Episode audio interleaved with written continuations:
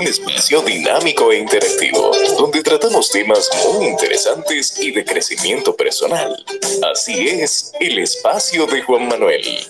De lunes a viernes a las 8 de la noche por aquí, por Twitter.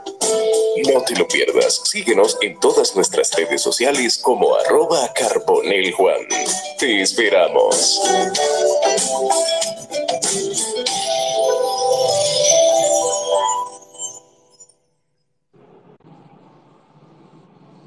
Buenas noches para todos, bienvenidos a un espacio más del espacio de Juan Manuel en Twitter Spaces, también diferido en la plataforma Spotify, espacio de Juan Manuel Podcast.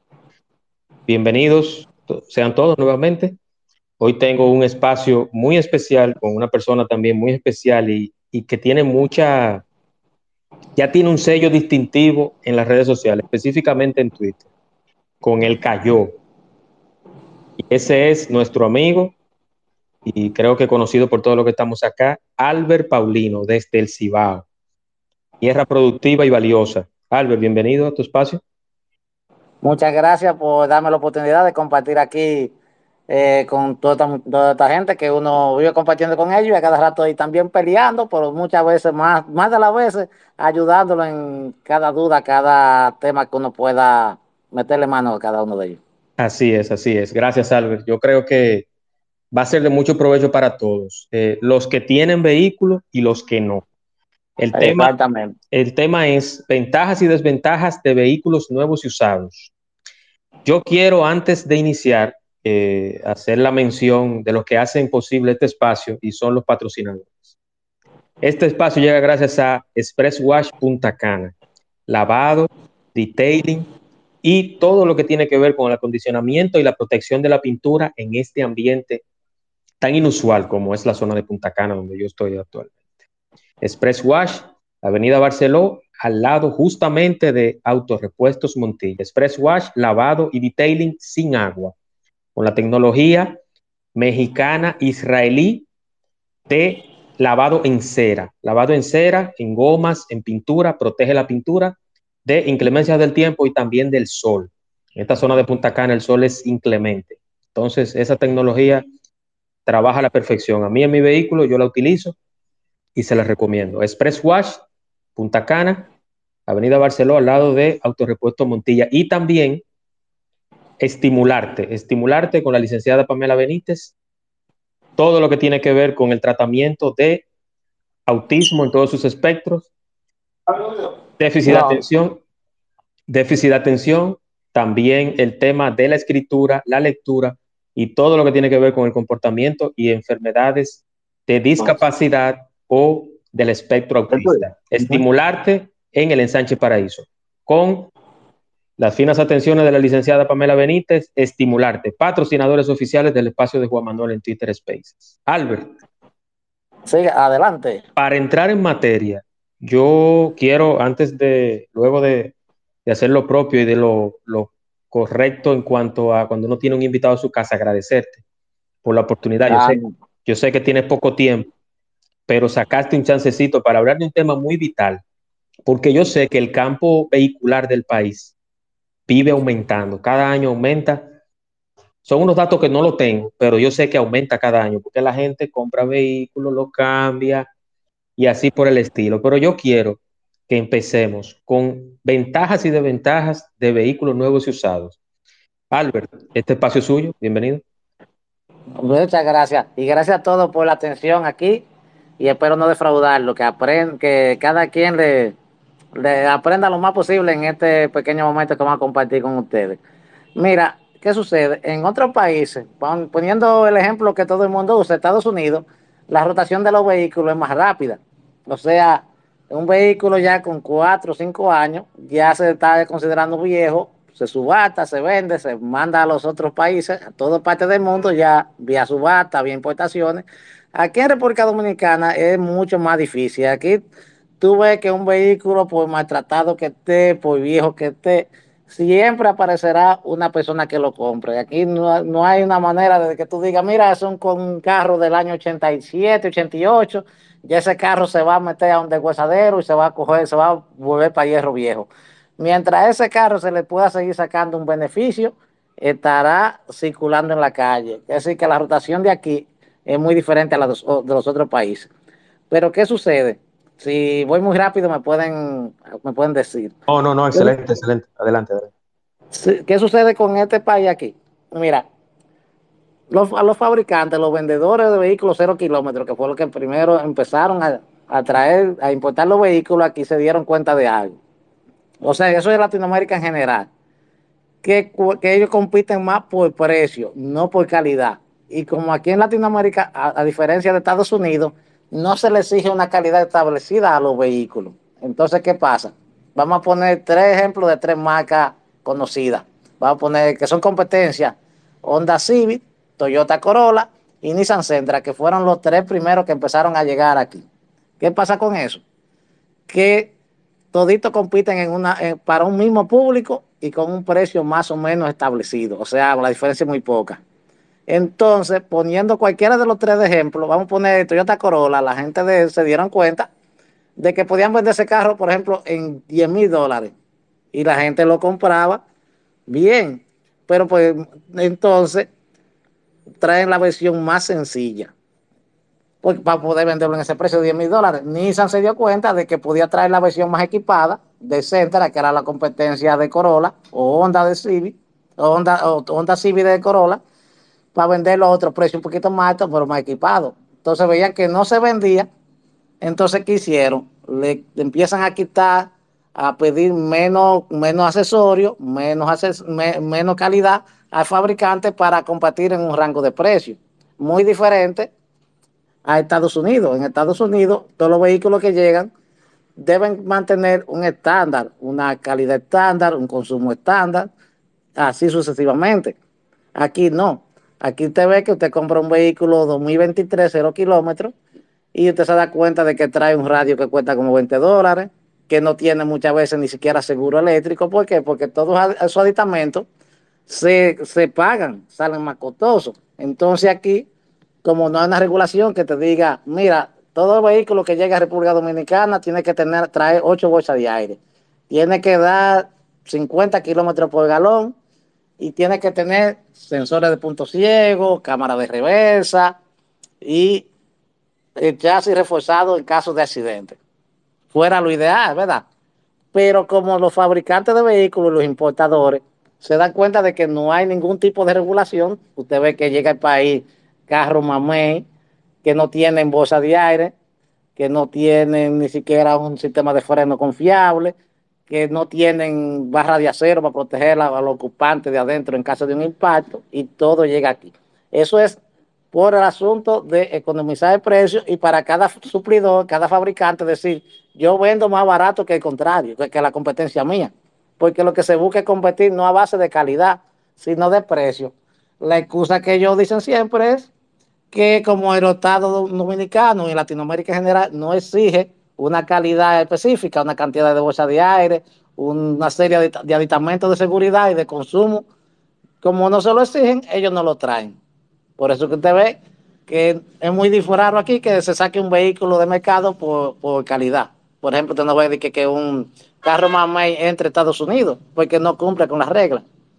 Entonces, por eso yo siempre recomiendo a los clientes míos y a todo el público en general que me sigue aquí en Twitter, que me sigue en el canal de YouTube y de manera por los grupos de WhatsApp y eso, que para hacer esa inversión de un vehículo de cero kilómetros, usted tiene que documentarse bien respecto a lo que trae, porque a veces no es tanta la inversión. Usted dice, me compré un vehículo cero kilómetros y soy yo que lo estoy entrenando, le estoy quitando los plásticos, me están dando un año de garantía, dos años de garantía pero cuando usted ve la diferencia entre ese vehículo, cero kilómetros que usted acaba de comprar aquí, con, un, ah, con ese mismo vehículo un año o dos años más atrasado, pero importado de Estados Unidos, se da cuenta de la diferencia en calidad de interiores, calidad de materiales, el motor es diferente, tiene, aquí tiene mucho más equipamiento.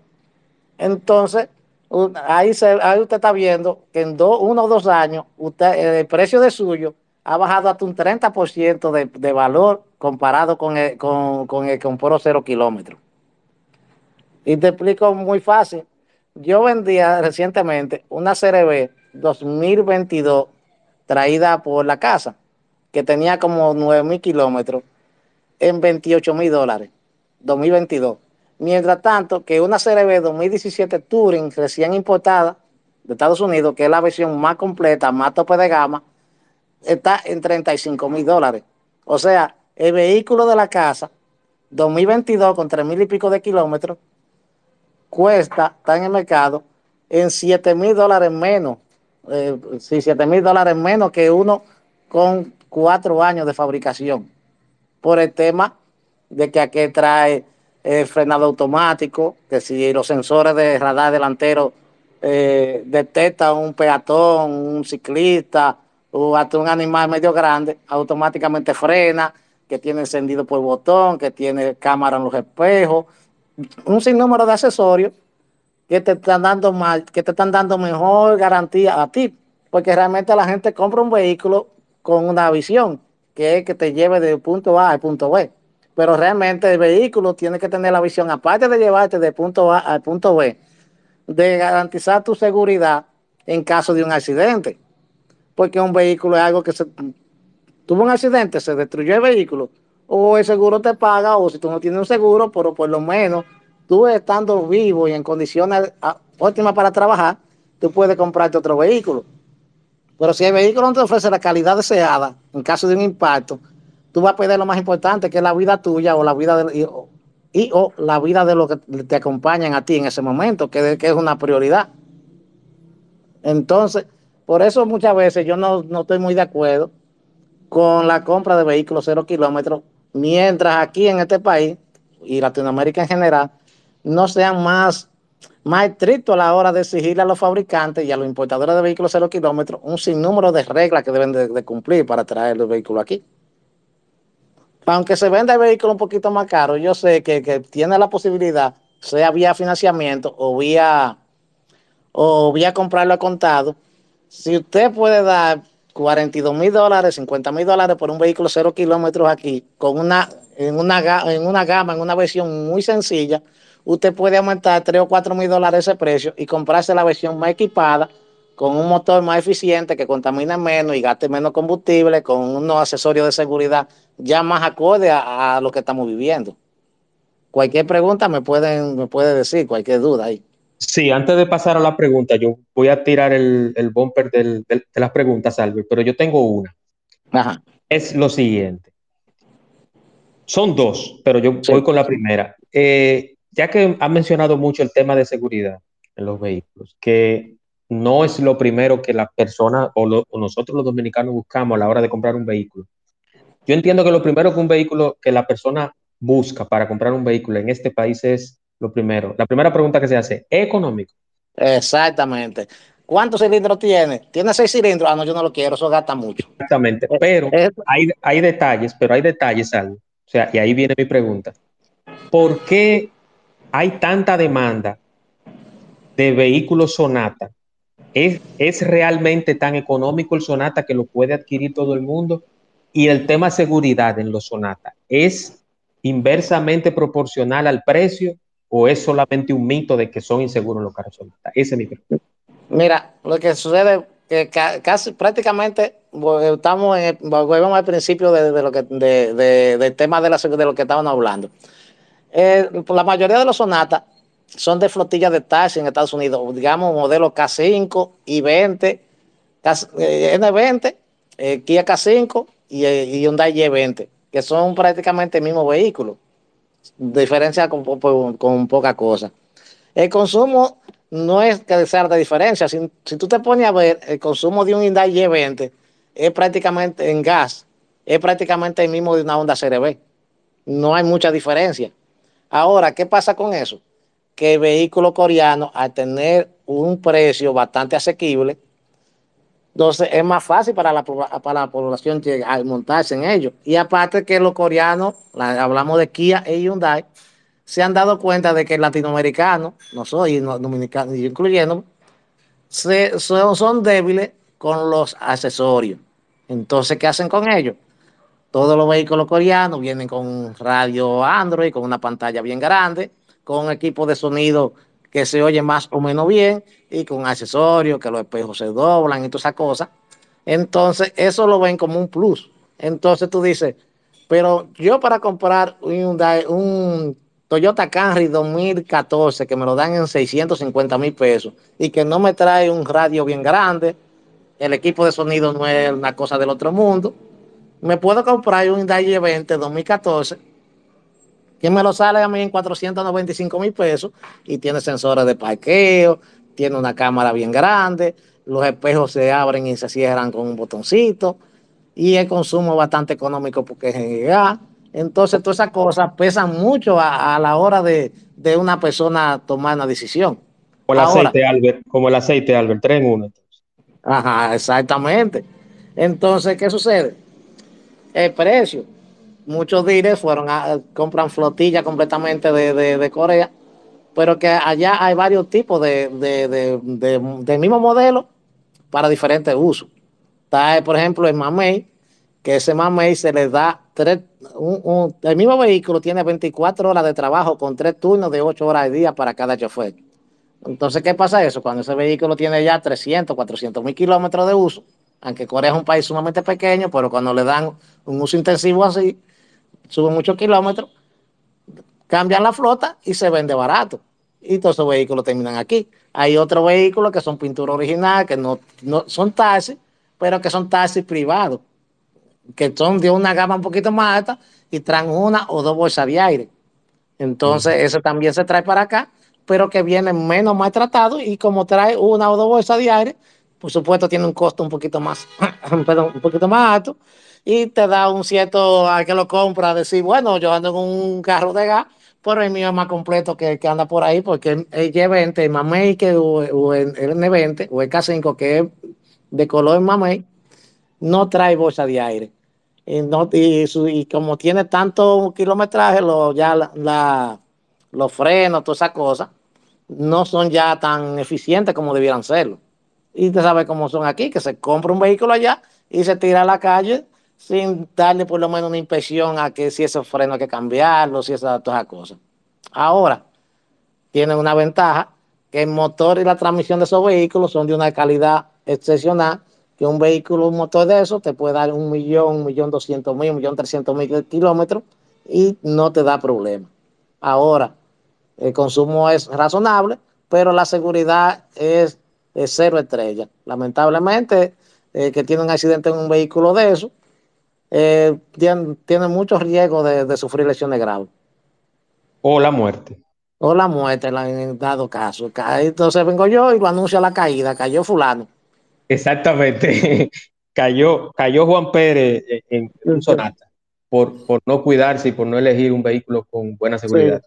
Vamos entonces, antes de iniciar eh, con las preguntas, avisar e informar de que este espacio llega gracias a Estimularte. Estimularte, Centro de Desarrollo Integral, sistema propioceptivo y vestibular en el lenguaje, lectura y escritura, memoria, retraso infantil, autismo en todos sus espectros, hiperactividad y dificultad de procesamiento sensorial. Estimularte, 809-710-7028 con la licenciada Pamela Benítez en el ensanche Paraíso, número 85, patrocinador oficial del espacio de Juan Manuel. Y también Express Wash, aquí en Punta Cana, Avenida Barceló, al lado justamente de Autorepuestos Montilla.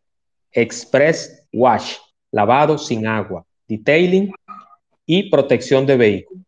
Vamos entonces con el audio de las preguntas y arrancamos con las personas que tengan preguntas o curiosidades. Contacto o hacer tus preguntas, escríbenos en privado en arroba carbonel Juan. El espacio de Juan Manuel.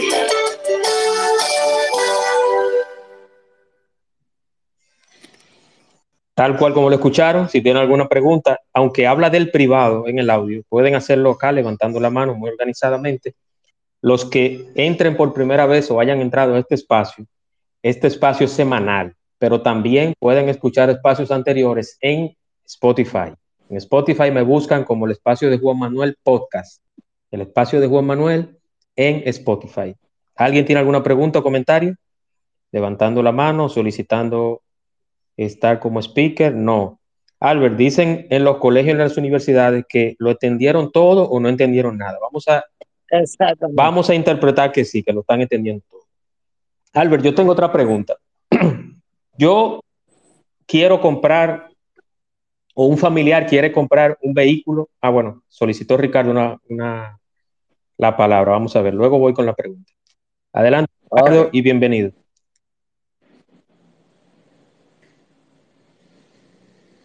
Buenas noches, Ricardo. Quería preguntar por el Ford Focus, que veo que se está vendiendo mucho y que tiene un, buen precio. Si usted puede darme algún, algo, decirme algo de eso. O en su, en su, en su defecto, ¿qué vehículo de 500 mil pesos usted recomienda para que sea económico y que no tenga grandes, grandes temas de, de problemas mecánicos? Muchas gracias, buenas noches. Gracias a usted por la pregunta. Mira, el Ford Focus, si no tuviera esos problemas de transmisión que trajo ese modelo junto con la Ford Escape y el Ford Fiesta, hubiera que decirlo. Usted ve cómo andan los Sonata y los Kia y los Hyundai en la calle, así, así fuera de Ford Focus. Pero lamentablemente ese vehículo trajo una transmisión con muchos problemas, muchos defectos y que diríamos que si usted sale con la transmisión mala ese carro y usted va y compra una nueva y diría, bueno, ya le cambió la transmisión, ya yo no tengo problema con eso, pero lamentablemente si usted le compró otra transmisión, posiblemente la nueva le dé, le dé problema otra vez.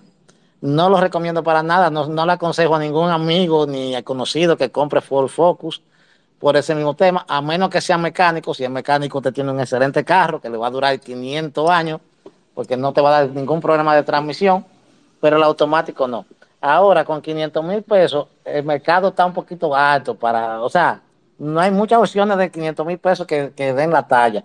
Pero usted se puede conseguir con 500 mil pesos y un, un Hyundai Elantra, versión americana, 2010, 11 o 12, que es un excelente vehículo con, una con un diseño bastante moderno, bien bonito, un interior también delicadito, sus cuatro bolsas de aire, que también no, eh, va a estar bastante en lo que cabe bastante seguro y el consumo va a estar muy bueno. Trate de conseguirse en el Antra 2010, 11 o 12, hasta 13, lo que supuesto, porque depende de la oportunidad que te encuentre. Otro vehículo que te puede conseguirse también es un Mazda 3, perdón, un Mazda 3, 2012, 13 por ahí, aparecen ahí.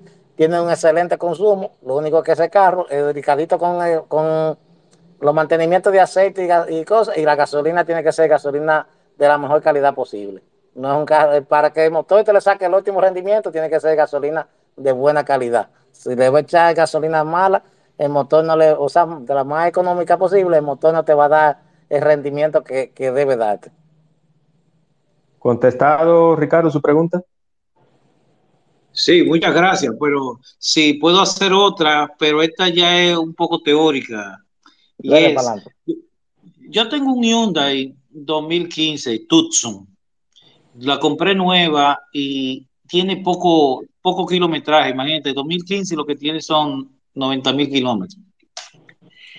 Es decir, ¿tú crees que vale la pena volver a comprar otra para no perder mi dinero? Es decir, la depreciación o, o ya sacarle hasta el último, hasta el último jugo, es decir, venderla ya cuando tenga, dentro de dos años, cuando tenga diez años. Es, una idea, es un, aspecto puramente económico, es mi pregunta. Eh, debo decirle que usted tiene un vehículo sumamente bueno. Si es de la casa, trae un motor Dodge de cuatro cilindros que no te dará problema tampoco. ¿Y qué pasa ahora? Si tú vendes ahora esa guagua 2015, te van a dar a ti 775 mil pesos a 800 mil pesos como máximo, o tal vez 825.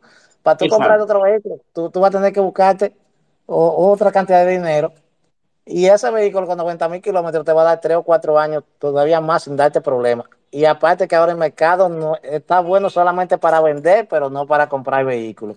Y uno entiende que ya a mediados de mayo, junio, julio del próximo año, los vehículos van a empezar a bajar. Entonces yo mejor, tú tienes un excelente vehículo, bastante bonito, bastante moderno, bien seguro, con un motor que no te dará problema. Quédate con tu vehículo, hazle aunque sea 70, 80 mil kilómetros más, y entonces en ese momento tú empiezas a venderlo, que va a venderlo prácticamente al mismo precio, perdiendo poco comparado con ahora, y va a encontrar una mejor oferta en el futuro mucho más moderna, y, con, y, no va a tener que, que rascarte tanto el bolsillo. Muchas gracias, muy amable. Gracias a ti, Ricardo. Luis Manuel y Alberto Suárez pidieron la palabra, pero Alberto parece que se fue. Luis está por acá, Luis Mansueta. Luis, te mandé el micrófono porque solicitaste la palabra. Vamos a ver si, si está disponible. Luis, si me está escuchando, si no le doy la palabra que me la solicitó ahora Randy. Vámonos con Randy entonces, mientras tanto. Adelante, preguntas y respuestas, Randy. Buenas noches, ¿cómo están? Buenas noches, bendiciones. Eh, dos preguntas. Eh, la primera, ¿qué opinan acerca de las jipetas Chang'an eh, que salieron nueva 2023? Y otra es que tengo una Jeep 2015, una Gran Cherokee, y quisiera cambiarla por otra guagua de menos consumo.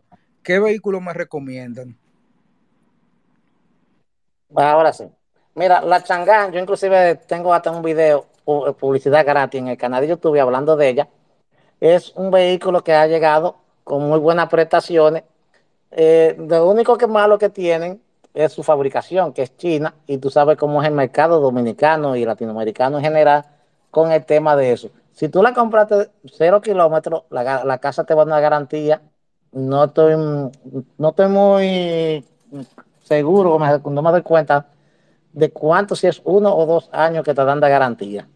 Que tú pudieras usarla mientras, mientras te, esté dando la garantía a la casa.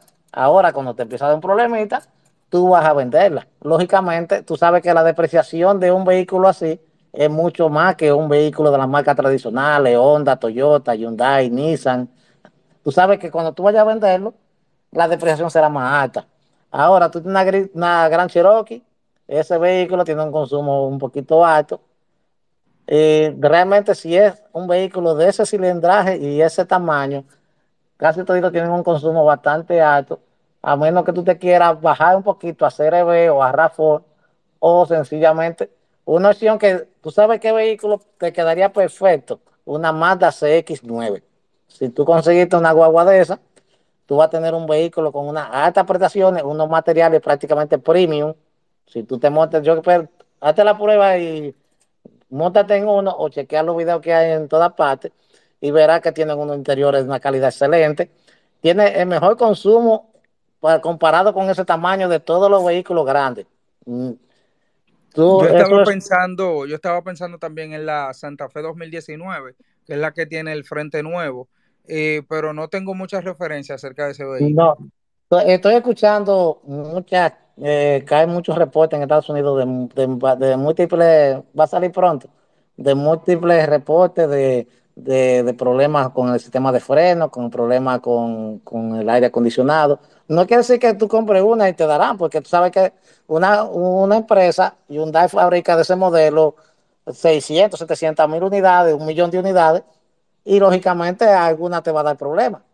Y cuando viene a ver, la, dan 20 problemas y la tuya nunca te lo da pero es un consumo mucho más excelente. Lo único que hay que tener un poquito cuidado con esos reportes. Perfecto, muchas gracias. Ahora, dale una chequeadita a la, a la, a la Mazda, a la CX9, para que tú veas. Voy a eso ahora mismo. Gracias, Randy. Vámonos con Luis Mansueta. Luis, desbloquea, desmutea tu micrófono y bienvenido, hermano. Sí, buenas noches, Juan. ¿Me escuchan? Sí, excelentemente bien, hermano. Gracias. Este, Albert, un placer. Eh, entré realmente en el momento en que usted estaba haciendo el ejemplo con la CRB 2022 versus la 2017 y eso me llevó a una pregunta. El por qué de parte de los de las casas traen esos traen los vehículos que son eh, que no tienen tanto equipamiento quizás eh, como los de Estados Unidos, sabiendo lo particular que somos nosotros los dominicanos. Mi pregunta es más de apreciación, pero me gustaría escuchar su opinión. Mira, sucede algo es, con el tema del mercado, como le estaba diciendo. Eh, cada marca tiene un vehículo que compite con, su igual de la otra. Por ejemplo, Toyota RAV4 compite con Mazda CX5 y con Honda CRV y con Nissan Qashqai, por decirlo eso. Nissan tiene varios vehículos que andan ahí compitiendo en, el mismo segmento. Entonces, ¿qué sucede? Tú tienes esas tres marcas.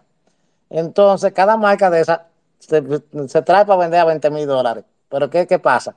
Dice Toyota, o el suplidor de Toyota aquí, que no va a dar...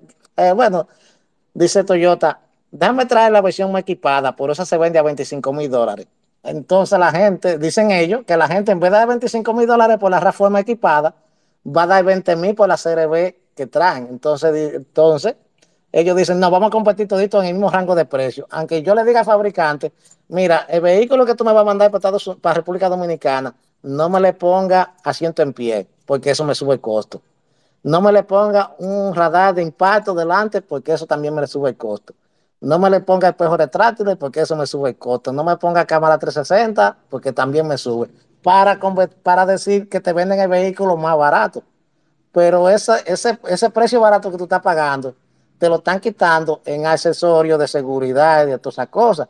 Por eso tú ves que ahora, después de la pandemia, República Dominicana es uno de los países que menos vehículos cero kilómetros llegan. Y tú sabes cuál es la razón. Que ese vehículo tampoco equipado no le deja nada de beneficio a los fabricantes. Entonces, que ese fabricante, que dice Honda, que dice Toyota, Nissan, Hyundai, para yo mandar 300 vehículos a República Dominicana que no me dejan nada de beneficio porque no son las versiones, las versiones más baratas, yo dejo eso de último y mando 2.000, 3.000, 10.000, 50.000 vehículos a Estados Unidos en su versión premium que me, que me deja más beneficio. E inclusive están así que las marcas americanas no, que están aquí mismo no te mandan el mismo vehículo que fabrican para el mercado estadounidense y te lo mandan para acá. Ponemos la Chevrolet Tahoe que entra de fabricada en Estados Unidos para República Dominicana no es el mismo modelo que, se usa en Estados Unidos. Viene menos equipada. Ahora, los vehículos de lujo, Porsche, Porsche no te da, no dice, no, yo no voy a un Porsche barato para mandarlo para República Dominicana, te manda la misma versión que se manda para otro lado. Porque no va, no va a ponerse a, tener dos líneas de montaje, dos líneas de fabricación, una, un, que un Porsche sencillo y un Porsche full, te lo manda todo así. Pero ya es otro mercado. No sé si me di a entender ahí con ese ejemplo. Está Luis su sí, curiosidad. Muy, muy claro y justamente responde la duda que yo tenía. Gracias. Gracias a ti, Luis. Vámonos con Marcos Martínez. Marcos, desmutea tu micrófono y bienvenido. Eh, muy buenas noches para todos. Eh, soy Marco Martínez de Santiago. Eh, hace unos años, 2019, emprendí el negocio de los vehículos también. Albert, hermano, eh, hablemos un poco de la Subaru, que veo que en los últimos años han estado entrando. Y este mes me la jugué y voy a traer mi primera Subaru al mercado. Eh, la Subaru tiene una buena ventaja. Casi es muy raro encontrar una Subaru que llegue de Estados Unidos con accidente. Casi todo el vehículo que llega aquí al país tiene muchas millas, pero no tiene reporte de accidente es un vehículo que tiene su público y que se vende bastante bien, porque también no tiene tanta, no tiene un mercado tan, tan, saturado, por así decirlo. Yo tengo un amigo mío que trajo como cuatro CRB y tiene como seis meses con la CRB ahí guardada en el, taller, en el parqueo esperando un cliente. Porque hay tanto, tanta gente trayendo CRB que cuando alguien quiere comprar una, le aparecen tantas ofertas y tan diferentes precios y gente que quiere recuperar su inversión que le que, saturan el mercado y es una guerra que hay. Pero si tú traes un vehículo de marca Mazda, por ejemplo, Subaru, hasta la misma Ford, tú tienes un público más pequeño, pero tienes más posibilidades de vender porque tú eres el único que tiene ese mercado. Exactamente, eso me decían que, no, que, porque tú vas a comprar marcas raras y o pero que que tiene su público, porque eh, no solamente Honda y Toyota, eh, está bien, ellos tienen el mercado, pero eh, debido a la alta demanda, los precios también es una pelea constante.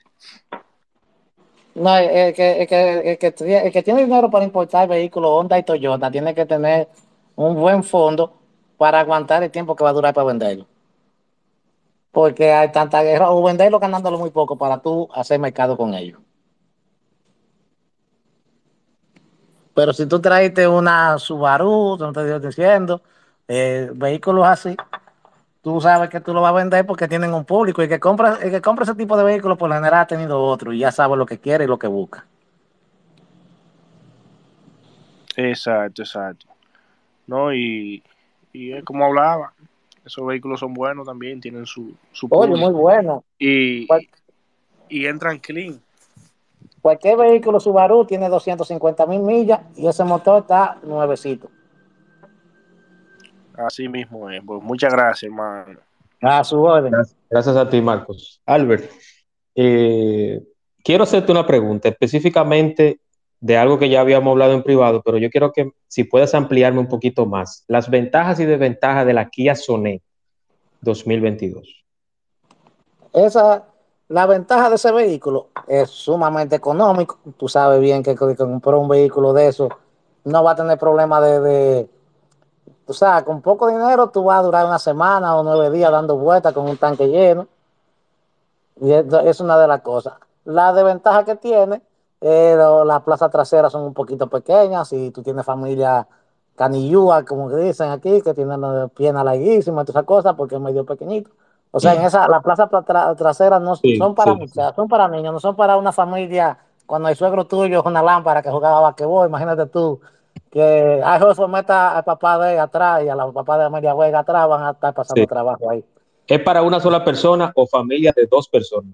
Pues exactamente, familia, muchachos atrás, todas esas cosas. Y que para, para viajar largo no es un vehículo tan, tan cómodo. Pero para un uso, por ejemplo, para los que viven en Santo Domingo, así que tienen muchos tapones y poco espacio disponible, es un vehículo excelente. Y todavía al circular tan pocos en el mercado, todavía no se han empezado a destapar los posibles problemas que traiga, si es que lo trae. Exactamente, exactamente. Aunque aquí en esta zona de Punta Cana hay mucho, muchas zonas. Hay zonas eh, con el logo nuevo de Kia, hay con el logo viejo y las hay también en varios colores. Le he visto rojas o rojo vino, negra, blanca, gris.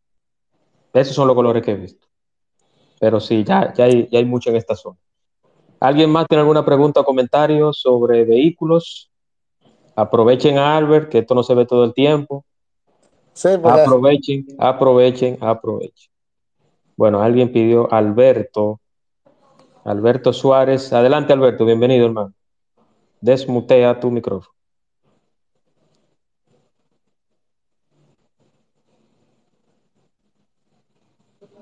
Parece que tiene un problemita, Albert. No, porque no hay una vez en mudo que está hablando. Vámonos entonces con Pedro Arias. Adelante, Pedro, bienvenido. Activa tu micrófono. Saludos, buenas noches. Buenas ¿Qué tal, Albert y Juan? Bien, bien, bien, excelente. Estamos mejor que todos los millonarios muertos. Yo tengo una pregunta. Eh, yo voy a comprar un vehículo y me estoy decidiendo por el rango de precio de alrededor de los 20 mil dólares. Ahora mismo, la opción más atractiva, según los videos que he visto del señor Albert Paulino, para mí es la Mazda CX5 2016.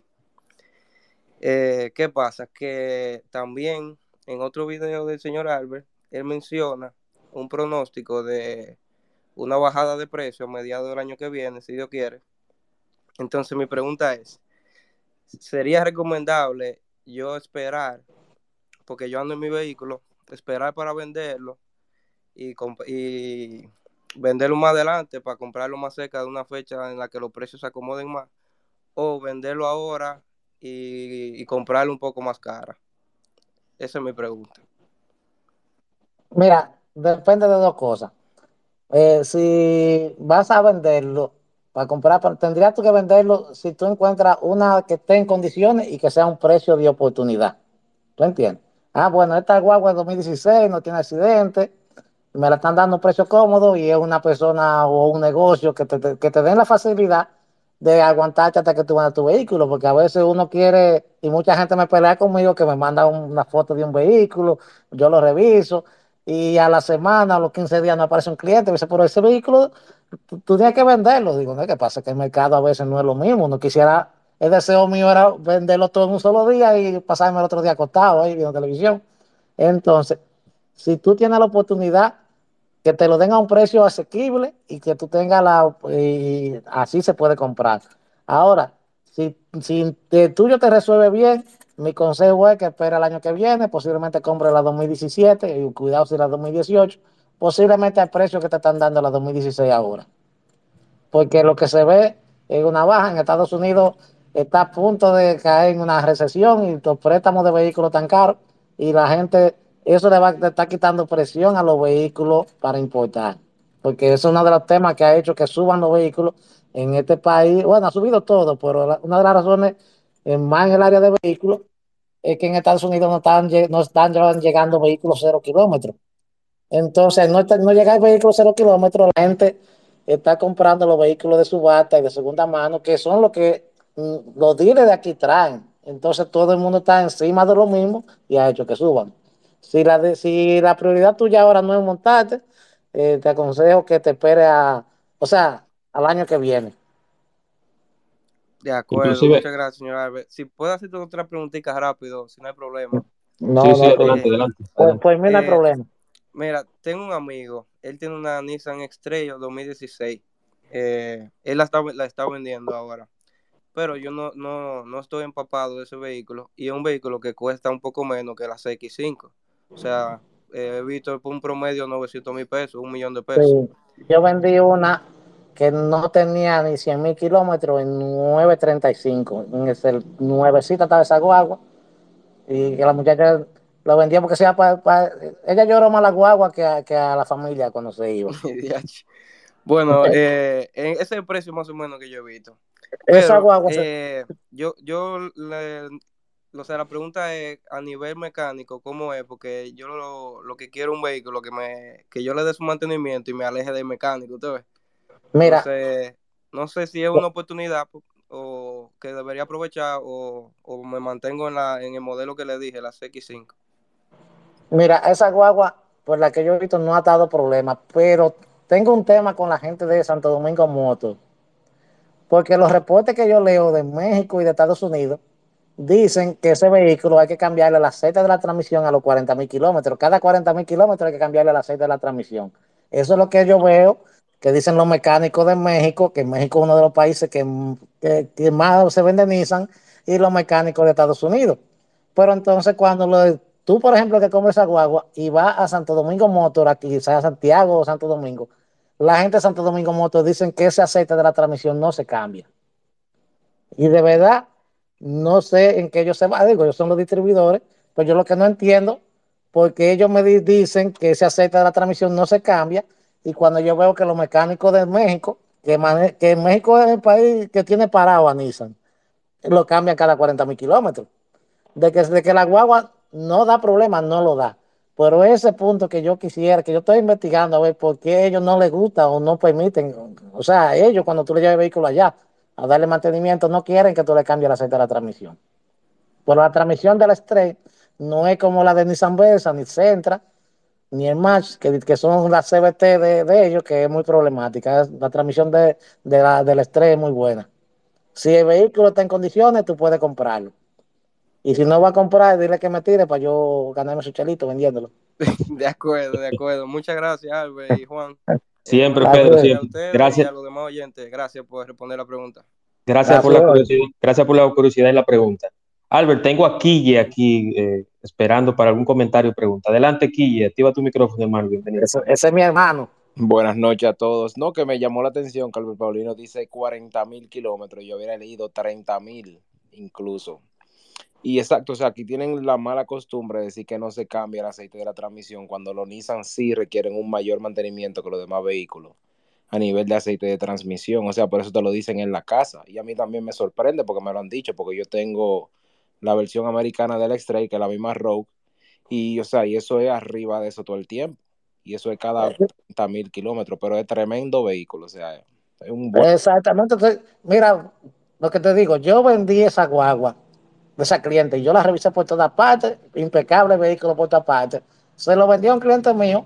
Le dije, mira, a ver, él me dijo, mira, yo quiero un vehículo que no me dé problema, que esté bueno. Tú sabes que hay gente que, un particular, y hay que decirlo uno como vendedor, una gente no te, llama, yo quiero ese vehículo, y uno lo que quiere venderlo. Pero uno quiere que el vehículo no me le dé problema para que esa persona esté conforme con uno y le mande más clientes. Entonces, de, mira, ese vehículo tú puedes comprarlo que está en excelente estado. Yo lo revisé por tu aparte, lo revisó un, un ex cuñado mío que es mecánico, nada de nada. Cuando el muchacho compra su vehículo y va a Santo Domingo Moto, y le dicen que no se cambia el aceite de la transmisión. Entonces me llama a mí y me dice, mira, yo quiero hacerlo. Digo, pero no puede ser, porque yo, como tú dices, yo he visto en muchos sitios que en México, en Estados Unidos, se le cambia aceite de transmisión y ellos no quieren. Claro Entonces yo tengo ese tema con ellos, de verdad. Como digo, yo no, no, no sé qué decir ni qué hacer con eso ahí. Eso se lo voy a dejar yo a que lo compre a opción de que vaya a un taller particular y se olvide de Santo Domingo Moto. Claro. Quille, aprovechando, aprovechando tu intervención, Quille, ¿cómo va el juego de Licey y Toros? No, yo, yo estoy en un año sabático. Yo vi ahí que al Licey le entraron a paro en el primer inning. Y yo estoy alegre porque el escogido está perdiendo y ya lo demás, Dios proveerá. Yo soy temprano al escogido ya. Yo estoy en el Mundial de Fútbol. Ajá, Mundial. Pero está perdiendo 2 a 1 ahora mismo en el tercer inning. noticia fuera que estuviera ganando. Dios mío. Eh, Sigo escuchando. Yo quiero. Gracias, gracias, gracias por la, intervención. Eh, Albert, yo quiero, antes de pasar a Marco, que me solicitó la palabra, no sé si él va a agregar algo. Adelante, Marcos. Eh, hermano, y este tema ahora del asunto de la placa de exhibición. ¿Qué pasa? Yo vendo un carro el carro se le vence la placa, la placa temporal de, tres meses. Yo pago el impuesto. Entonces, cuando voy a retirar la placa, me cobraron un 17% por la placa haberse vencido. Ahora bien, yo entiendo que esa medida ellos la hicieron para evitar la falsificación y para cobrar su cuarto. Pero yo entiendo que eso incrementa la falsificación porque ahora el usuario está obligado a que si tiene que moverse en el vehículo, falsificar la placa. Tiene que falsificar la placa de exhibición porque no puede circular, no puede sacarla porque no se sabe si en esos tres meses lo va a vender el vehículo. Adelante, Álvaro. Mira, ¿qué pasa con eso? La placa de exhibición tiene un código QR que ya lo, lo, lo amé, como quien dice, escanean eso y ahí saben ya el tiempo y toda la cosa. Supuestamente la placa, después que tú vendes el vehículo, ¿verdad? Esa placa tiene tres meses de vigencia antes de que empiecen a fastidiarte, porque antes, yo te lo digo porque yo vendí, yo vendí carros sí, que, que son importados por particulares, tú sabes, traen el vehículo a nombre de un dealer y lo venden Incluso cuando entonces un cliente que dijo, no, yo pago los impuestos yo, porque yo lo hago. Y ese tigre duró como un año, que cada vez que se le vencía la placa, como de la, antigua, él lo que hacía era, con, le sacaba una copia y con un marcador le ponía tres meses más. Y tres meses más hasta que tuvo que sacarla. Ahora, esa placa te dan a ti dos meses para, supuestamente lo más que debe durar impuestos internos, la dejé ahí, para entregarte la placa a la chapa de metal y la matrícula son dos meses y la placa tiene una vigencia de tres meses. Yo lo que pienso que si tú depositaste y mandaste recibo y lo imprimieron y toda la cosa y pagaste tus impuestos, ellos no tienen una razón, a menos que sea una opción burocrática o que haya pasado con muchas instituciones públicas, que hayan votado a todo el personal que sabía y el que llegó nuevo no sabe ni siquiera aprender la computadora, cree que la computadora es el monitor y, no sepa de eso. Es un problema, pero no, es difícil de falsificar por el hecho del código.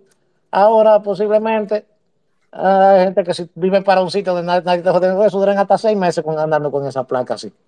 Y Albert, y Albert perdona que te interrumpa, ni tan difícil eh, de falsificar el código QR, porque con el concierto, con el concierto de Bad Bunny se falsificó mucho el código. Claro, eh, disculpen que los interrumpe, yo le iba, a, le iba a dejar saber acerca de eso. El tema de la falsificación lo tiene lo, tiene lo mismo dealer con la actual. La anterior era más difícil de falsificar. El tema era que la estaban revendiendo en la calle mucho a personas que tenían hasta dos años con un vehículo andando con placa de exhibición. Sí, yo, yo, sé, yo he sabido de casos. A mí, me, a mí me tenían a jugo con un vehículo así. Sí, sí, pero recientemente oh, yo eh, tengo un cliente cobrando una cobrando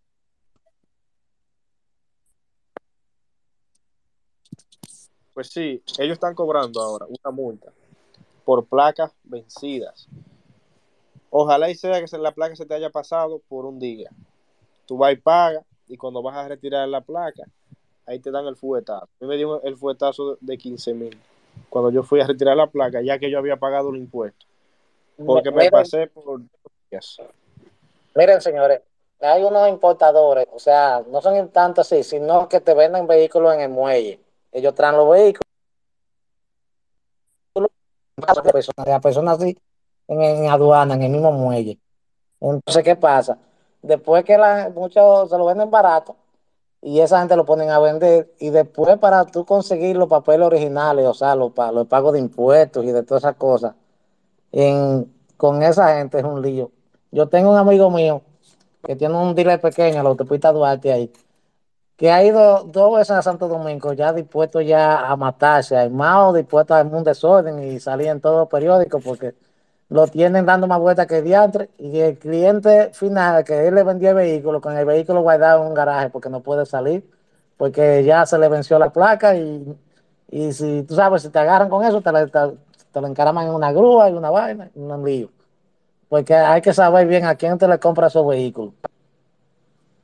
Que se, se, ve un, se ve un excelente negocio. Tú compras un Honda Civic 2017, 18, en 12, 13 mil dólares ahí puesto en el muelle ahí y de ahí para adelante tú que querías romper para adelante.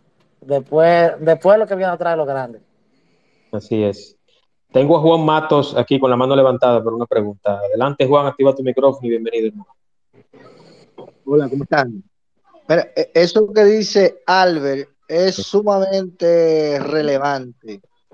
El tema de saber a quién se le compra un vehículo, o sea, qué tan serio es ese dealer. Y y yo tengo, bueno, tengo un, amigo que justamente, que salió hasta la prensa, creo que fue Nuria, que le hizo una entrevista porque eh, lo estafaron, porque le dio un dinero a una persona para que le trajeran a un dealer eh, que estaba constituido aquí en Santo Domingo y bueno, en fin, es que le pagó un dinero para que le trajera un vehículo y finalmente la persona lo que se puso a darle vuelta y vuelta y, bueno, estafó a varias personas. Por otro lado, el tema de la placa de exhibición, eh, tal como mencionaban, o sea, eh, todo es falsificable, pero quien, hay algunos dealers que lo que hacen es, a pesar de que el cliente le ha pagado el dinero, eh, falsifican el documento y hacen que el cliente dure.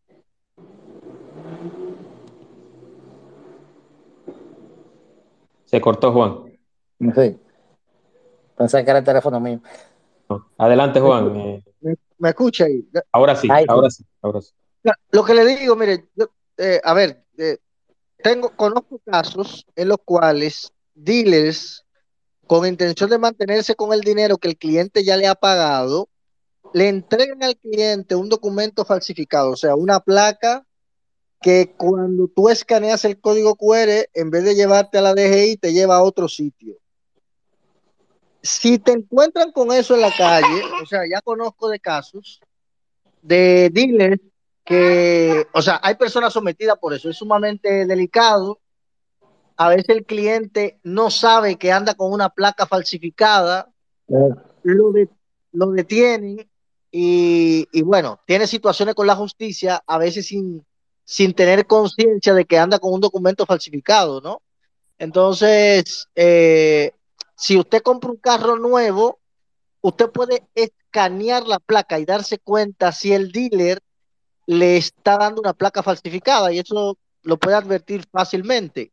Si el código QR te lleva a otra página que no es la página de DGI, tú tienes una placa falsificada y bueno, tú puedes eh, quejarte y someter incluso a la persona, ¿no? De hecho, ustedes, cuando vean pueden darse cuenta si la placa es falsificada escaneando el código QR y verificando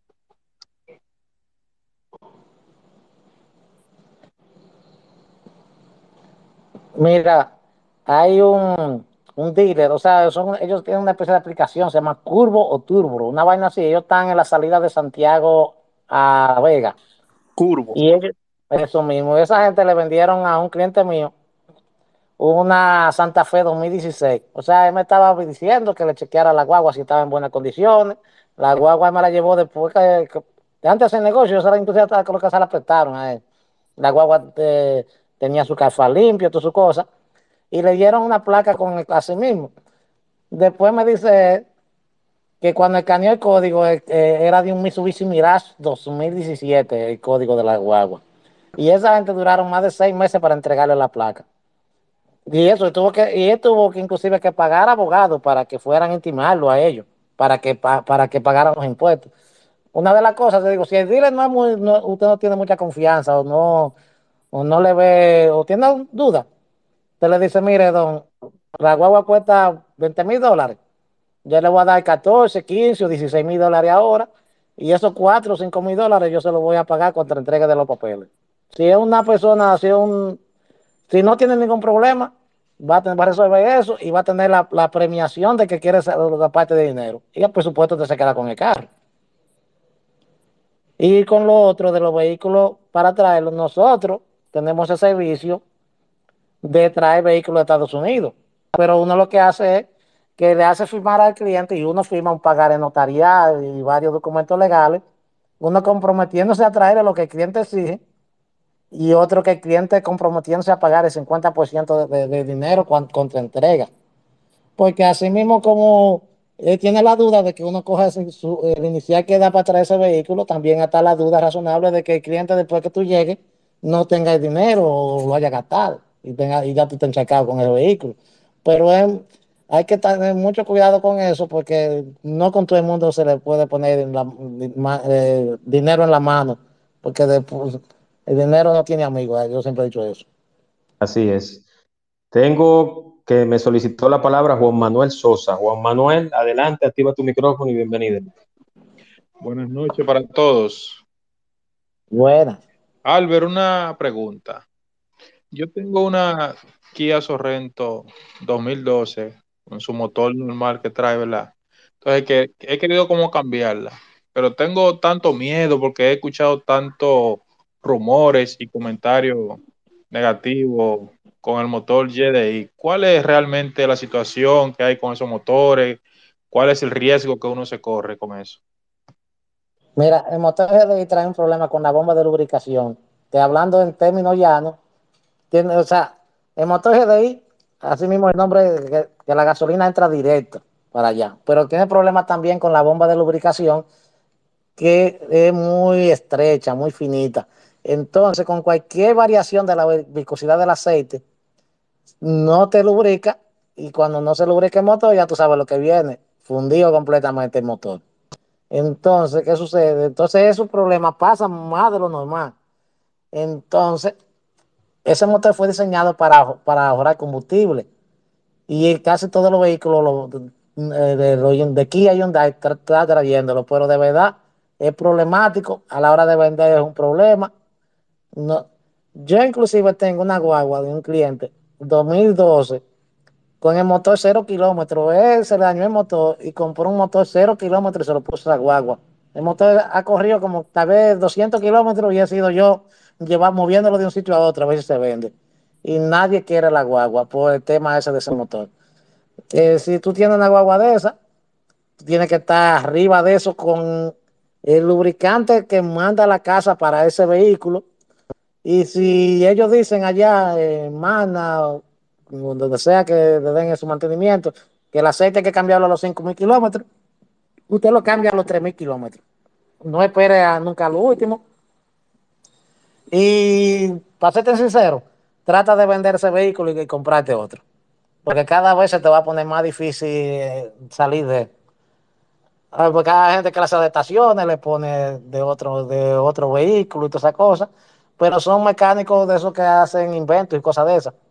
Pero, pero realmente es, un, caso difícil lo que está pasando con, ese motor. Lo que le está pasando a Kia Hyundai con el motor GDI es prácticamente lo que le está pasando a Nissan con la transmisión Yaco que tiene, que, es un problema por tu aparte, que no saben dónde meter la cabeza.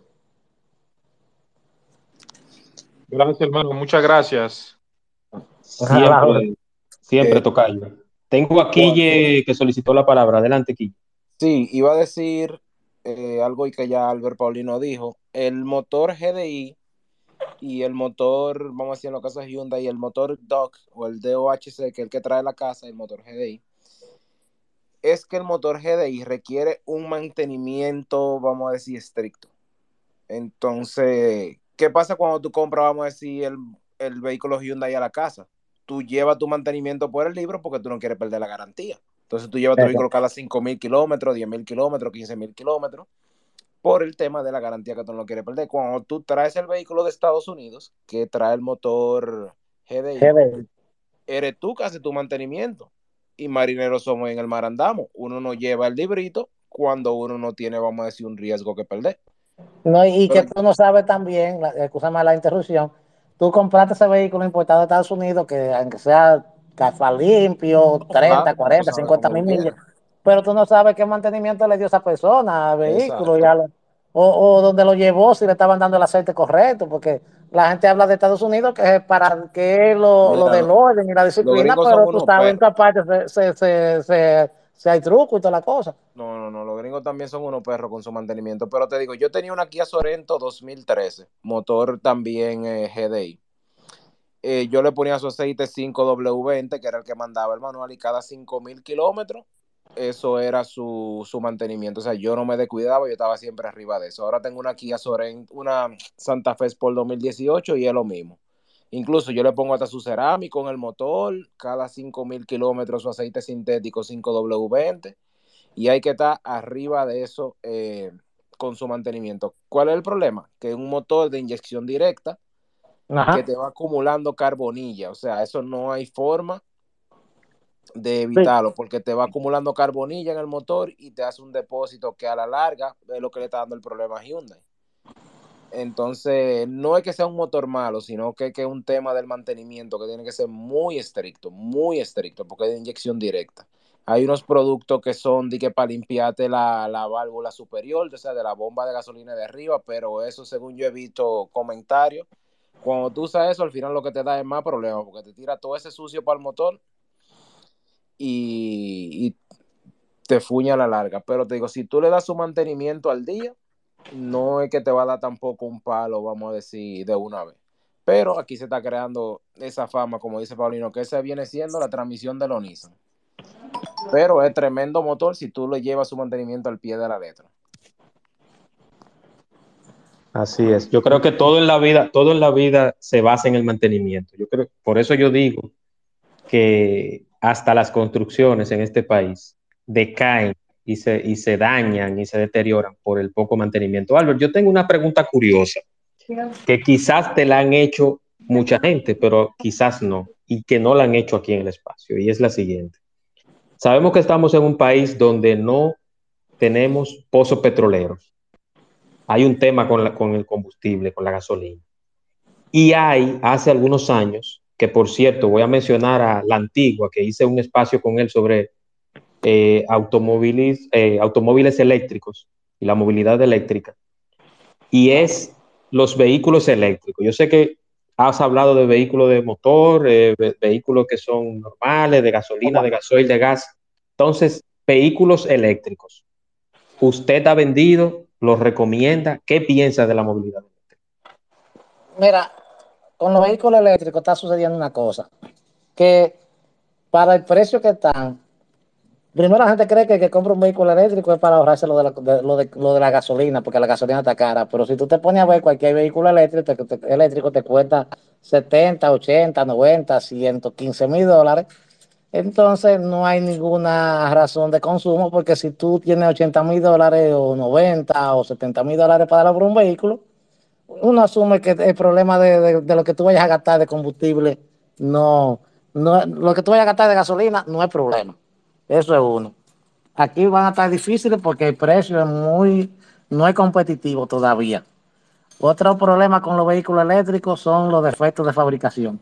Yo estaba en un día aquí en Santiago, que está ahí cerca de Bravo, que tienen varios vehículos eléctricos ya de precio, ya tú sabes. Y cuando yo vi la cerradura, las uniones, eh, todas las cosas, se veían como de una calidad muy cuestionable, como si fuera, para serte sincero, un carro de un carro de gas se veía con mejores terminaciones. O sea, de, de, un lenguaje popular, si fuera, como si fueran de mentira. Exactamente. Entonces, para un vehículo con un precio así, tú tienes que exigir una calidad. Aquí en este país, con esos precios y esas terminaciones, por el momento no le veo, no, no, no, lo veo ni como competitivo para la gente, ni, como inversión. Porque te digo, si tú tienes 80 mil dólares para darlo por un vehículo eléctrico, no, eh, el ahorrarte el combustible no, tiene sentido. Porque tú comprándote un vehículo de gasolina de 40 o de 50 mil dólares, de 60 mil dólares, todavía tiene 20 mil o 30 mil dólares para tú consumirlo en 4 o 5 años de, gasolina, sin ningún tipo de problema. Entonces yo lo que pienso, que, lo, que todavía cuando empiecen a bajar los precios de esos vehículos, a hacerse competitivos, ahí sería una opción y que tengan más calidad. Ahora, lo que yo tengo la duda es que en estos países de, latinoamericanos, donde los impuestos a los combustibles es una de las grandes entradas de gobierno, mi pregunta es, ¿qué harán los gobiernos cuando la gente empiece a usar vehículos eléctricos? Le van a meter muchísimo impuesto a su consumo, a su compra. Porque ese dinero tienen ellos que recuperarlo de alguna manera. Entonces, que a, largo plazo va a ser un problema. Creo que Latinoamérica, en Latinoamérica será una de las últimas partes del mundo o la última donde, donde porque va a llegar un momento que todos los vehículos van a ser eléctricos, porque ese es el futuro, porque le interesa a los fabricantes, porque se ahorran mucho dinero. Pero en Latinoamérica lo veo difícil eso. hay, hay, una ventaja que se ha, se ha hablado sobre los vehículos eléctricos y es con el tema de los charcos. Que en ese espacio, que por cierto le hago la invitación, arriba está el enlace de mi canal en Spotify del espacio de Juan Manuel tipo podcast que está en Spotify. Ahí pueden escuchar espacios anteriores y, los que vendrán también. Pero la antigua decía, hablaba algo ahí sobre los charcos, que los vehículos eléctricos, aparentemente, no lo, di, no lo voy a decir eh, eh, que él, lo dijo así, pero aparentemente tienen mayor soporte o pueden pasar más fácil los charcos. Pero con la última riada o las últimas lluvias del 4 de noviembre, que eso va a estar en la mente de todos los dominicanos por siempre. Hay una presentadora que se le inundó su vehículo eléctrico en el agua. Entonces, eh, yo entiendo que eso es muy subjetivo, el tema de la, de las ventajas con los vehículos eléctricos.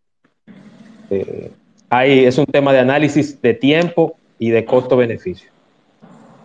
No, porque mucha gente considera que comprando un vehículo eléctrico están contribuyendo al medio ambiente, están contribuyendo al planeta y todas esas cosas.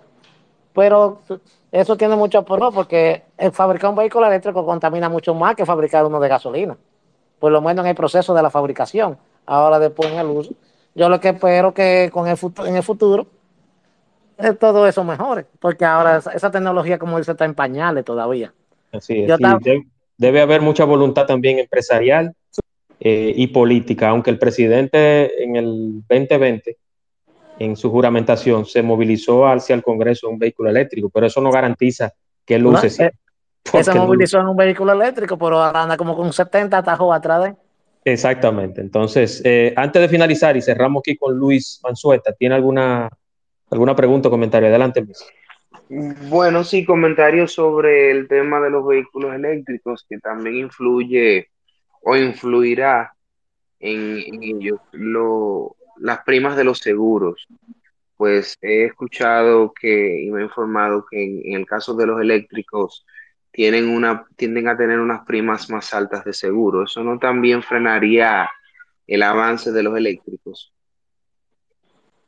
Me imagino que sí, porque no todo el mundo, como te dijo, Ah, ah, es, un tema ahí que, que va a invitar a Joan García, que debe estar por ahí, que es el experto en seguro con nosotros, de Carbonet, para que lo ponga ahí para el próximo sí, yo lo, yo quiero, yo quiero contactarlo porque yo tengo, yo quiero que en ese espacio de seguros hablemos sobre el tema de los seguros y de ese 4 de noviembre, de todos esos vehículos inundados, y toda esa duda que hay. Porque he, leído y he escuchado en programas y en interactivos diciendo que seguro como la Universal, Mafre y algunos más se han portado muy bien con esos vehículos inundados, pero hay otros que no, que son bien famosos también. Entonces, es un buen tema para un próximo espacio. Sí, y antes de que te vayas, hacer de que, nos vayamos, porque me estás despidiendo, eh, una observación, yo vi que Nissan está desarrollando una tecnología que es como una especie de híbrida, con un motor a gasolina súper pequeño que le da energía eléctrica a una batería, y esa batería es la que, a unos motores eléctricos vía batería, que te dan un rendimiento enorme y que tienen, una, que tienen la ventaja de que funcionan con gasolina.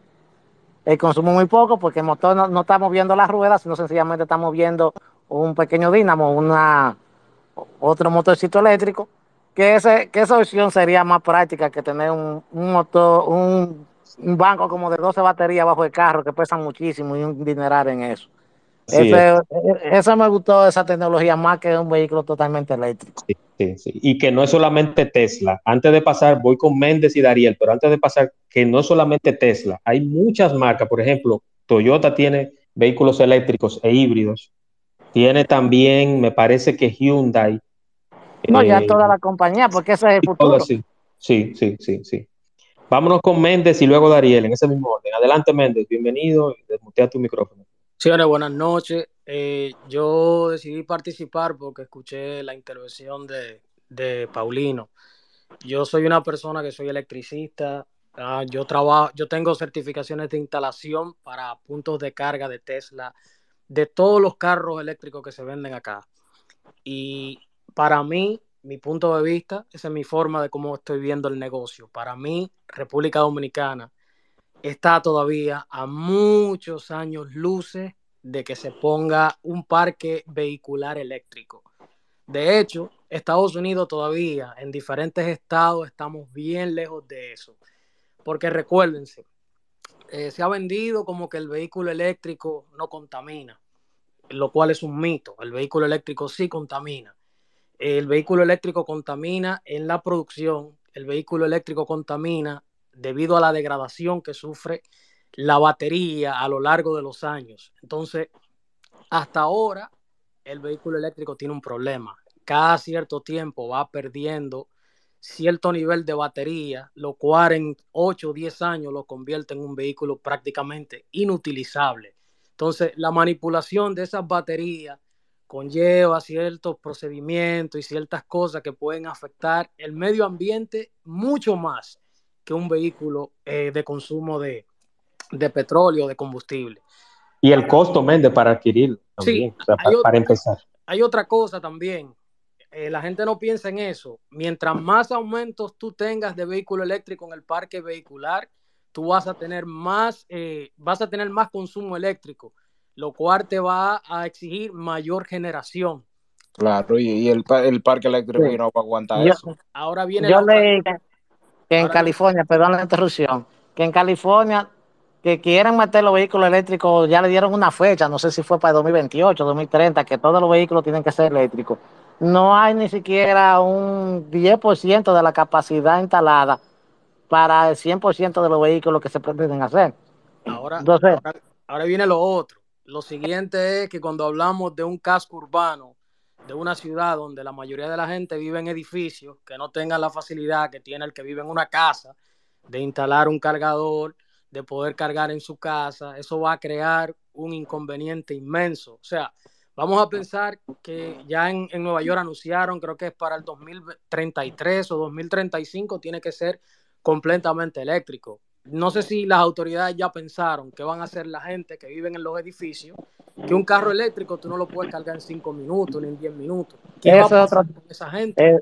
es otro tema que yo estaba pensando, porque cada vehículo eléctrico por lo menos tiene que durar para una carga decente 35, 40, una hora. Entonces es muy difícil. Eh, no es lo mismo tú una bomba de gasolina que tú reportas gasolina en cinco minutos, o una planta de gas que tú lo haces en 10 minutos a tú durar una hora con un vehículo parado con, esperando que se, que se caiga. Ya para, para, para, terminar, para mí, ahora mismo el mejor negocio que hay son los híbridos que son enchufables.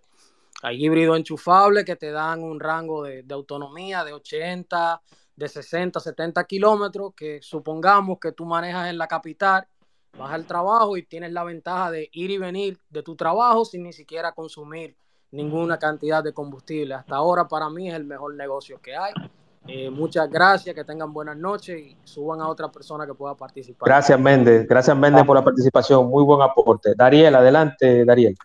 Sí, yo lo que iba a preguntar era acerca del tema, del tema de los mismos, de los mismos vehículos eléctricos, era acerca de personas que den mantenimiento de ese tipo de vehículos y también acerca de, lo, de mecánicos que trabajen con vehículos híbridos en el país, porque eso yo nunca lo he visto, o he visto muy pocos.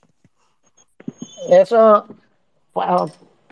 yo he sabido de casos de gente que tiene vehículos híbridos y que han tenido que mandarlo en el ferry a Puerto Rico a repararlo cuando tienen algún problema los otros vehículos eléctricos, yo la garantía, por, por, lo general, todo el que compra un vehículo, todo el que compra un vehículo de esos eléctricos, le dan una garantía y los mecánicos de, los dealers o el concesionario o la agencia que tenga esa garantía son los que le están dando el mantenimiento.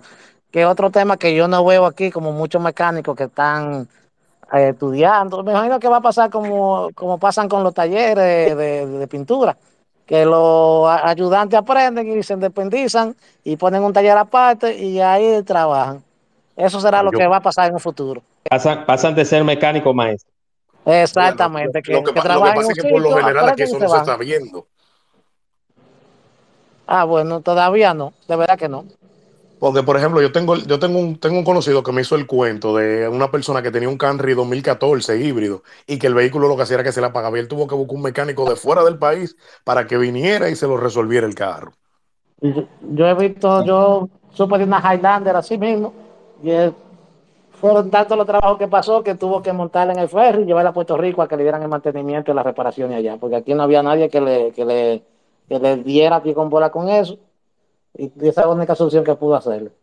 Así es, así es. Bueno, yo quiero agradecer a todos los que tuvieron participación esta noche. No quiero cansar mucho a Albert, porque yo sé que Albert tiene, tiene que vender vehículo mañana.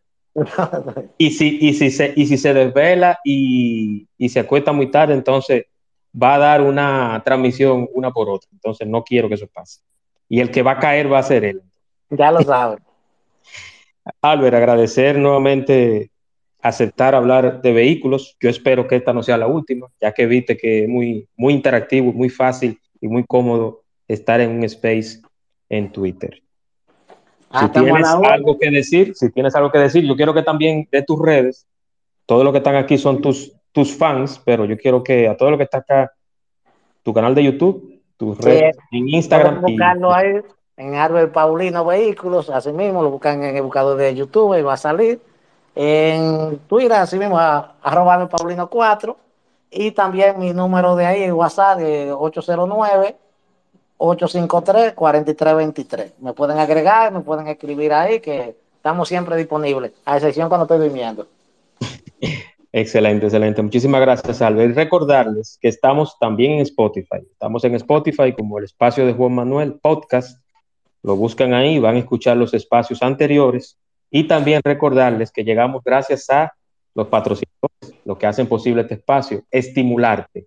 Estimularte con la licenciada Pamela Benítez, 809-710-7028. Hiperactividad, autismo, retraso infantil, dificultad de procesamiento sensorial, atención, memoria, lenguaje.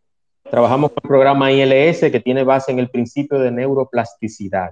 Estimularte en Santo Domingo, Federico Geraldino 85 patrocinador oficial del espacio de Juan Manuel y también aquí en Punta Cana, Express Wash. Express Wash, detailing, lavado de vehículos, protección de la pintura sin agua. Express Wash, Avenida Barceló, justo, justo, justo, justo al lado de Autorepuesto Montilla.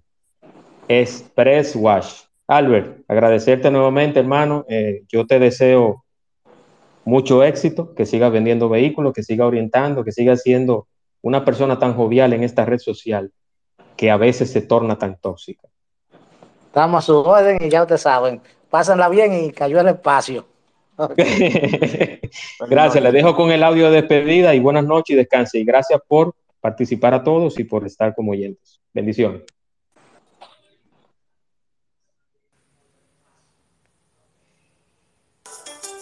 espacio de Juan Manuel. Temas interesantes y de crecimiento personal. Por el día de hoy ha sido todo, pero mañana te esperamos aquí en el espacio de Juan Manuel. Gracias por acompañarnos y hasta la próxima.